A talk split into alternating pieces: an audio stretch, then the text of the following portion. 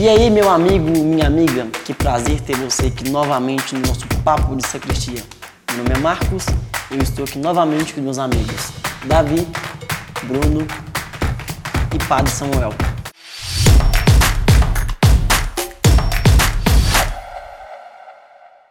Antes de começar, faça-me um favor, deixe o seu like, comente, compartilhe e nos ajude a alcançar mais pessoas. Ok? Vamos lá então, pessoal. Nosso tema de hoje é política e politicagem. Tema difícil, complicado e um pouco polêmico. E aí, meus amigos, o que vocês entendem por política? Eu sou o Tiririca da televisão. Sou candidato a deputado federal. O que é que faz um deputado federal? Na realidade, eu não sei. Mas vote em mim que eu te conto. Vote no Tiririca.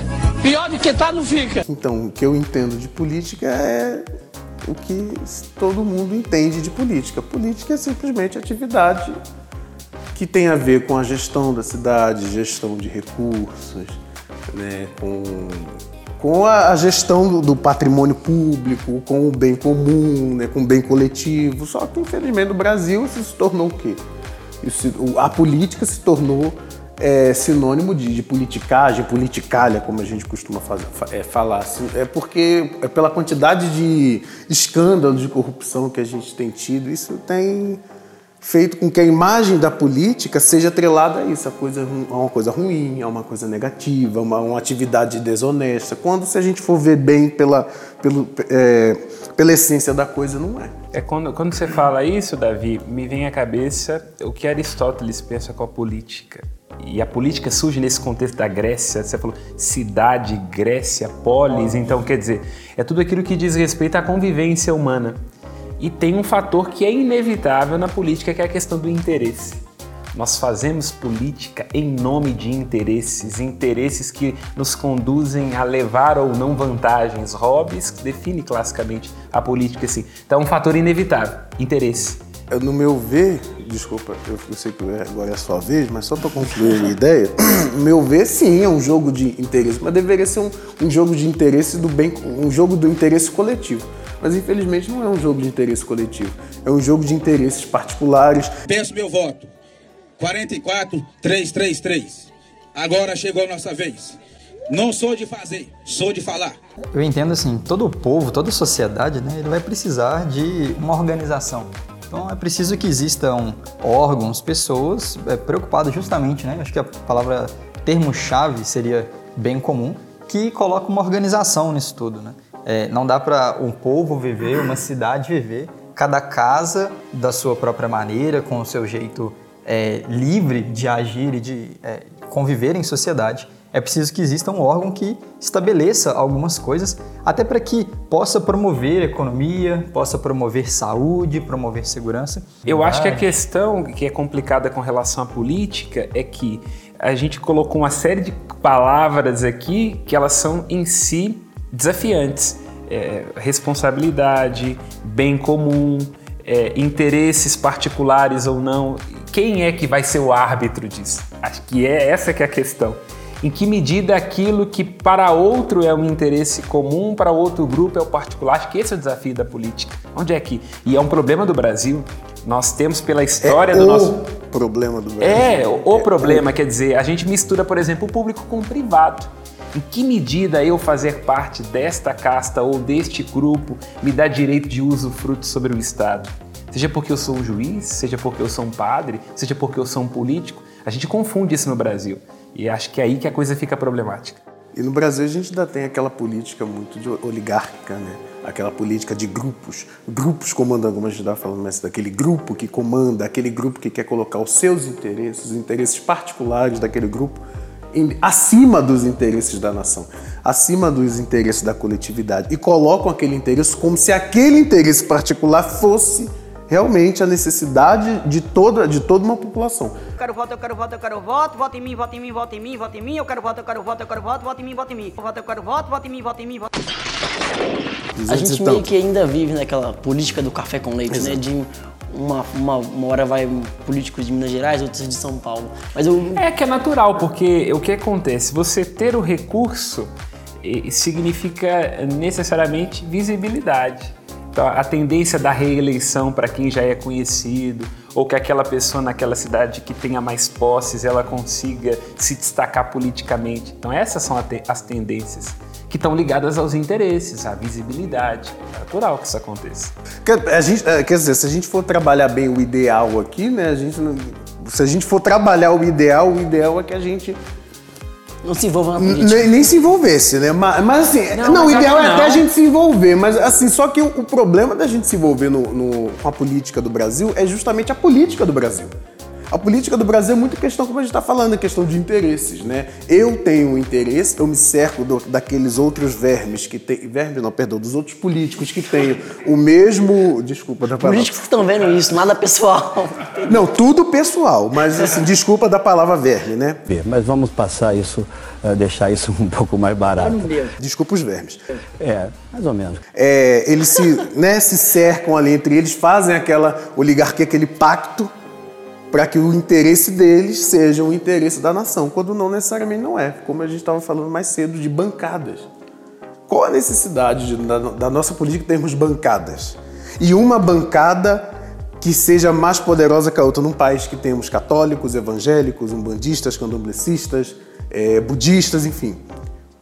Não tem bancada de, é, de todas as religiões, tem a bancada de uma religião mandando sobre as demais. E aí você chegou num, num ponto interessante também, que na Constituição brasileira fala que o Estado é laico, porém sob a proteção de Deus. Assim, vai. Só que o problema é qual Deus? É, eu acho que a questão se impõe, quer dizer, é, é preciso diferenciar duas coisas, igual quando você coloca o que significa ser um Estado laico e um Estado averso à religião.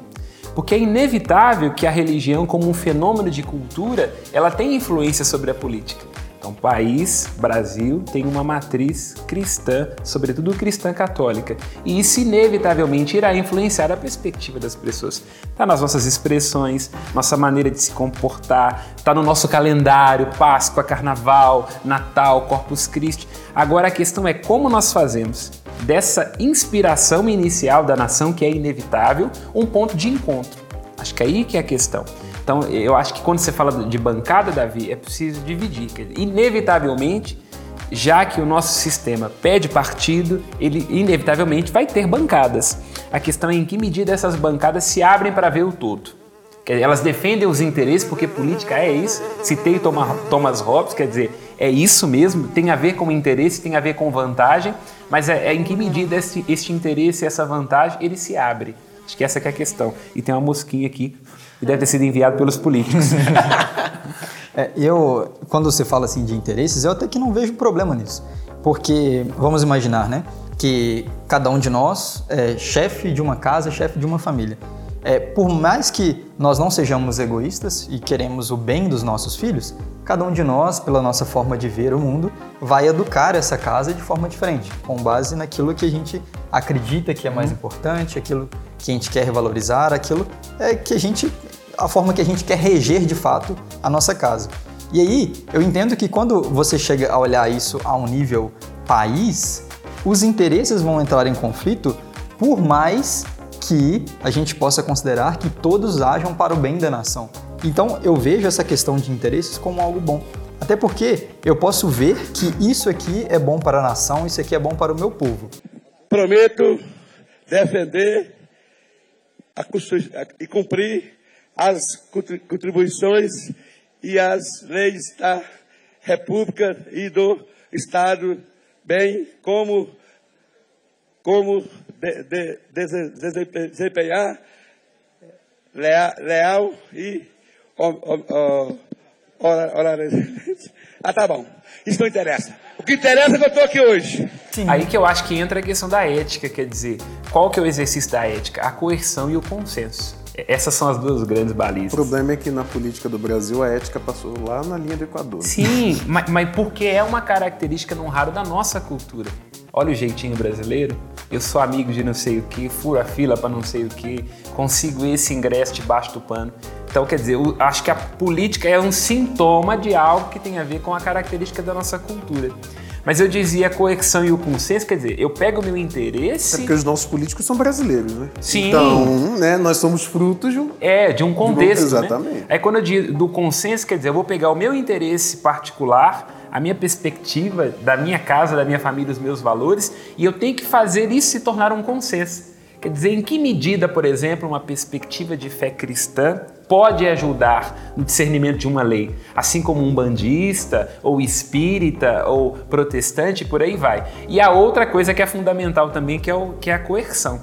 Quer dizer, aquele que foge, aquela que foge desse limite estabelecido do bom senso, ele tem que ter uma punição à altura. Acho que essas duas coisas são balizas interessantes. Que não são aplicadas aqui, né? De fato. Mas aí também, é... qual que é o papel do cristão, então, na política? Porque a gente tem aquela, aquele velho ditado popular que fala que política, religião, futebol, a gente não se discute. Então, já que nós somos cristãos, qual que é o papel do cristão na política? Como ele deve agir? É... Qual o posicionamento a tomar? O que, que vocês, vocês acham disso? Acho que de provocação, em primeiro lugar. Eu sempre penso assim, não é papel da igreja apoiar este ou aquele político mas é papel dela provocar. Quer dizer, a luz daquilo em que ela crê, inspirar-se para provocar. Olha, essa sensibilidade, este valor, isso aqui diz respeito a nós enquanto seres humanos. Acho que o papel do cristão é este provocação. E no, digamos, na ética da palavra, assim, eu acredito que Jesus Cristo era o cara mais político de todos. É porque, citando Aristóteles mais uma vez, nós somos animais políticos. Não tem como. A discussão tomando... Pena que no Brasil nós temos políticos animais. Né? é, que aí entra a questão da politicagem, né? eu acho que quer dizer... Eu acho que é interessante isso que você coloca, quer dizer, no Brasil... O, o, o, interesse que é natural, como o Bruno disse, ele vira do avesso. E aí isso que é próprio do animal, né? O animal é alguém que é regido pelo instinto de devorar, de consumir. Acho que é aí que é o problema, é uma excelente colocação. Nós invertemos a ordem, uma espécie de violência do desejo, né? onde o meu interesse está acima do público, Mas do foi, consenso, foi, da coerção. Foi exatamente isso que eu disse no início. Né? É um jogo de interesse e isso é bom. O problema é quando eu pego aquele interesse particular e coloco sobre todos os demais. É o, o meu interesse, o interesse do meu grupo é o que realmente importa os outros ficam é, interesses de segundo, ou então não secundários, secundários, terciários e, na verdade, dispensáveis. Aí que eu acho é que é interessante o papel da igreja, é, é quando Agostinho fala que a política é uma das é, mais importantes formas de caridade, acho que é justamente caridade é sair de si. Acho que, que, esse é o lugar da fé cristã. Eu tenho a perspectiva, tenho valores, tenho princípios, mas eu tenho que me ligar ao absoluto. Deixar bem claro que a caridade é só para o cristão, tá, gente? Político não tem que fazer caridade, não. Não, mas caridade no sentido de um amor que, que é generoso, de um amor que, que, que, sai de si, né? de um amor que é capaz de fazer do interesse uma ponte. Acho que é aí que é a dimensão da política. Que a política é isso, olha, eu até queria que fosse dessa forma, mas considerando outras perspectivas. Mas a gente não está dizendo né, de doar 50 mil para um hospital e depois publicar sem outdoor se vão custar 80 mil. É que a mão direita não sabe o que está fazendo. É, destinou 50 mil para Santa Casa. Sendo Mas que... que o problema não é publicar. Eu acho que aí também tem uma, uma, uma, confusão de termos. Por quê? É natural que um político precise de visibilidade, que uma política tenha que dar a conhecer aquilo que ela fez. A questão é os métodos a questão é como aquilo foi feito, a questão é o que está por detrás daquilo. É inevitável que alguém que queira se eleger tenha que dar a conhecer. Adivinha quem está falando? Duvido vocês adivinhar. Joel! O Tiririca! A, a pergunta que a gente tem que se fazer é: foi na forma da lei Quer dizer, ela, aquela política, aquele político conseguiu aquele hospital dentro daquele que é o regimento do município, do estado ou da federação, ou foi um conchavo? Então é aí que a gente precisa de diferenciar, porque é inevitável que todo político, todo padre goste de um banquinho. É, então isso é natural, ninguém vai para uma profissão dessa. É lógico, é natural, como uma aptidão, como um talento pessoal a ser colocado a serviço. Isso é natural. É, voltando à, à pergunta do Marcos, né? é, como que o cristão pode é, se envolver e pode atuar né, para o bem da política. Eu dividiria isso de duas formas. Né? Um deles é procurando conhecer e escolhendo os políticos que ele acredita, que eu vou deixar isso para daqui a pouco. E uma outra forma seria justamente de procurar entender quais são os valores que a igreja prega e procurar é, vincular isso com aquilo que é, os políticos estão propondo, né? Então, qual é aquele político que se encaixa naquilo que eu entendo? Claro, é, assim, é, com muita cautela também, né? Porque muitos políticos a gente percebe que eles usam, inclusive, a igreja para poder se passar como pessoas da igreja, mas é, não é o que acontece assim. Eu, na, na verdade, prática. eu não conheci nenhum que não tenha usado. Mas Não agora, conheci nenhum ótimo, que tenha vocês usado. chegaram num ponto que eu queria chegar também. Já que você me disse o que o cristão deve fazer, o que o cristão não deve fazer na política, então?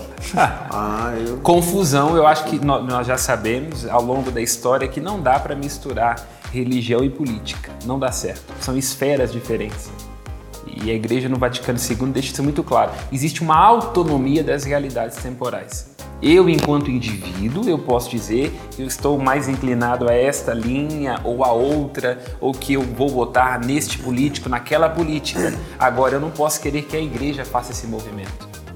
Aí não, não tá correto. E às vezes eu acho que é aí que é o problema das polarizações. Naquele filme da Hebe Camargo, não sei se a citação é dela, mas colocam isso como uma fala dela. Pergunta, a Hebe é de esquerda ou direita? Não, a Hebe é direta. Acho que esse é o papel da igreja. Quando a gente atingir a meta, nós dobramos a meta. E deve- deveria ser o, o posicionamento do eleitor. No geral, deveria ser esse. A gente tem que ser direto. Não interessa se o cara. O dizer, eleitor pode ser ideológico, porque a ideologia está ligada à sua história, aos seus valores, às suas questões eh, subjetivas. O eleitor pode. O eleitor pode dizer, não, voto nessa candidata, naquele candidato, beleza. Agora, a instituição fazer isso é que é problemático, porque eh, significa dividir. É isso que muita gente diz. Por que que a igreja não se posiciona? Porque ela tem vários filhos e que tem direito de ter perspectivas diferentes. Nós temos que ter uma, uma tá muito claros, olha, já fazendo uma piada daquilo que aconteceu na cruz. Jesus foi crucificado no meio de dois ladrões. A corrupção é ambidestra. Tenho 44 anos de vida pública e sem uma condenação penal. Ela é de esquerda e ela é de direita. É, isso Usemos isso como analogia. Então, quer dizer, o papel da igreja aqui, nós estamos aqui no centro. No centro, não central. É, o problema é no centrão. centro, no sentido de direto. Nós sabemos onde é que nós queremos chegar, nossos princípios, nossos valores, com consciência de que estamos cercados de Porque, ladrões. e, e o problema é isso, a gente querer que o, pra- o país vá para a esquerda, vai pra, ou vá para a direita, a gente quer que o país vá para frente. A gente pode até E, esclarecer. e pelo menos eu quero que o país vá para frente, né? A gente pode até esclarecer isso aqui também, né? Até pra quem tá em casa, quem tá nos assistindo, é, saber se orientar. Qual que é a diferença entre direita, esquerda e o centrão também? Bom, eu penso assim, a, a diferença ela é complexa, né? É, historicamente tem a ver com aquela questão da Revolução Francesa, né? Por uma questão geográfica, antes de tudo, ali jacobinos de um lado, girondinos do outro, né? E estabeleceu-se esquerda e direita. Mas eu diria assim, em resumo, a esquerda ela tem sempre essa dimensão do progresso, do ponto de vista de que é, em que medida nós vamos poder é, recolher elementos que nos ajudam a avançar, sobretudo considerando a sensibilidade com os mais pobres, com aqueles que seriam desprezados nas suas individualidades. Então ela tende a ser esse empurrão para frente que considera as particularidades. A direita está mais ligada historicamente à ideia de uma conservação. Então, quer dizer, você pega aquilo que está estabelecido e luta para que aquilo se conserve. A minha opinião é preciso das duas coisas. Porque se nós observarmos bem, todo, tudo que a gente hoje chama de direita um dia já foi esquerda. De alguma forma já foi esquerda. Assim como também se você fica avançando em determinados aspectos, você se descaracteriza. Então eu acho que é, que é importante nesse momento de polarização, nós percebemos que as duas coisas são importantes. É lógico que aqui eu fiz um resumo muito objetivo, mas é, que, que inclusive há contradições entre uma ou outra perspectiva, mas eu acho que a somatória pode ser positiva. Pra gente resta só escolher o lado da bunda que vai levar a injeção.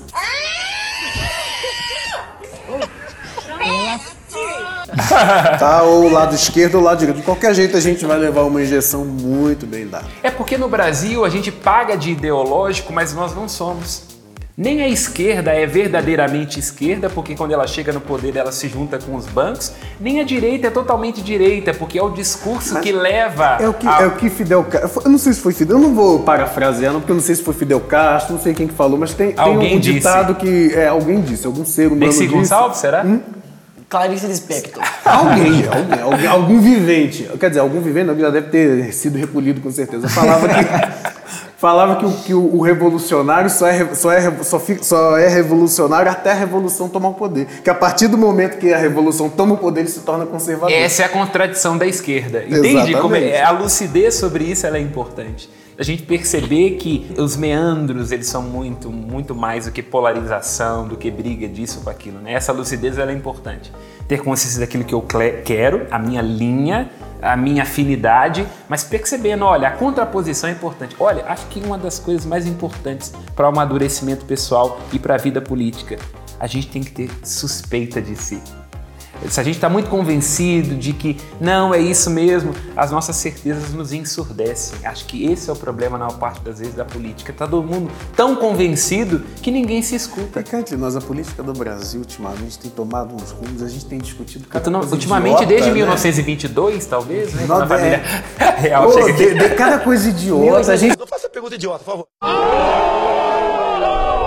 Não faça pergunta idiota. A gente tem discutido eh, temas muito, muito bobos, temas assim muito, muito ínfimos, umas coisas do, tipo assim.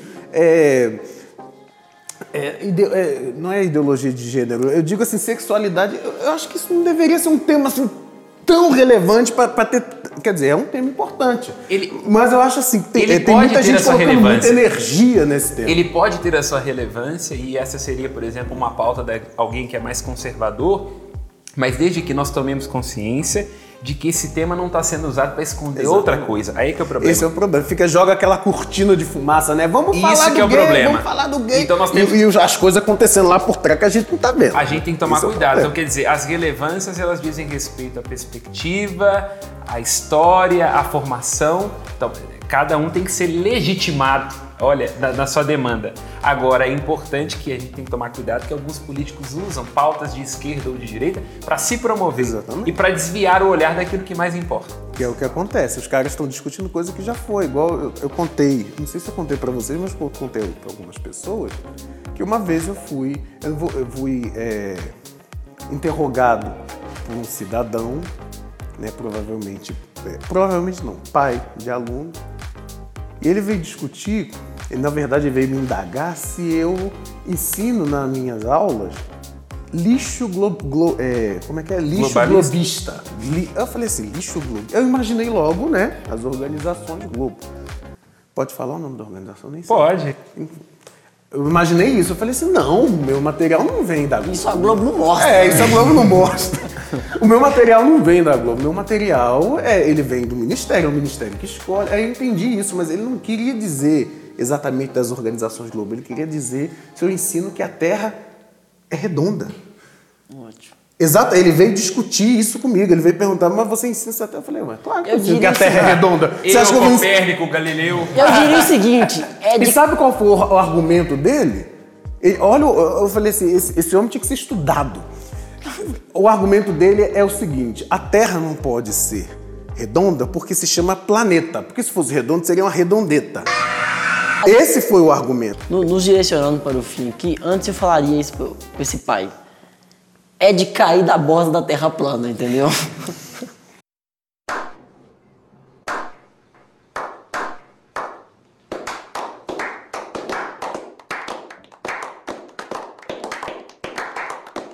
Para finalizar, é o que vocês entendem por politicagem, então? Politicagem é o que é feito no Brasil hoje. É o que é feito no Brasil, é a cloroquina, é a terra plana, é a mamadeira de ninguém nunca viu, não pode falar desculpa, é mamadeira em, em, em formato fálico, é o kit gay, eu trabalho em escola desde 19 anos, nunca vi esse kit gay. É, isso é politicagem, na minha opinião. Eu diria que é quando a gente pega esses interesses particulares e, e- e não consegue fazer em que medida eles podem ser uma vantagem para o todo.